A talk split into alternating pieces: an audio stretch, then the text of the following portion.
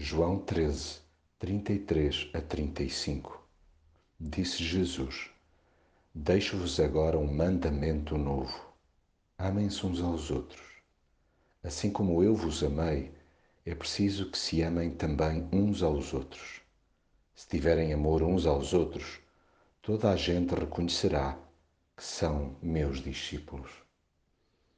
Jesus sempre viu os seus seguidores como filhos tratou-os como tal, bem para lá da ternura verbal colocada nessa expressão.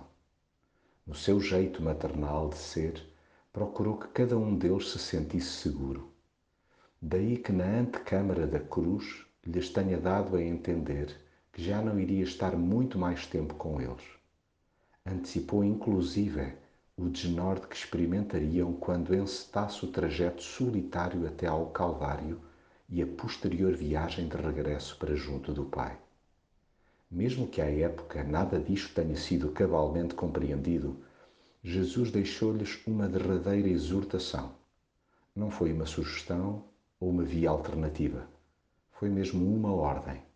Amem-se uns aos outros. Um mandamento novo, com contornos que ele desenhou e cujos traços deseja que ainda hoje nós imitemos.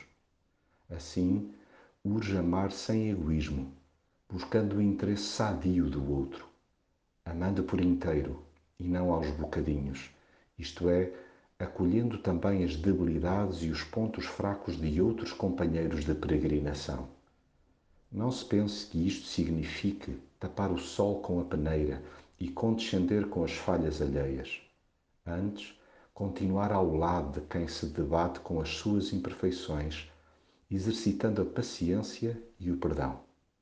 Bastaria que nos amássemos mutuamente para que, tal como Jesus afiançou, o mundo percebesse quem somos nele. Se tiverem amor uns aos outros, toda a gente reconhecerá que são meus discípulos.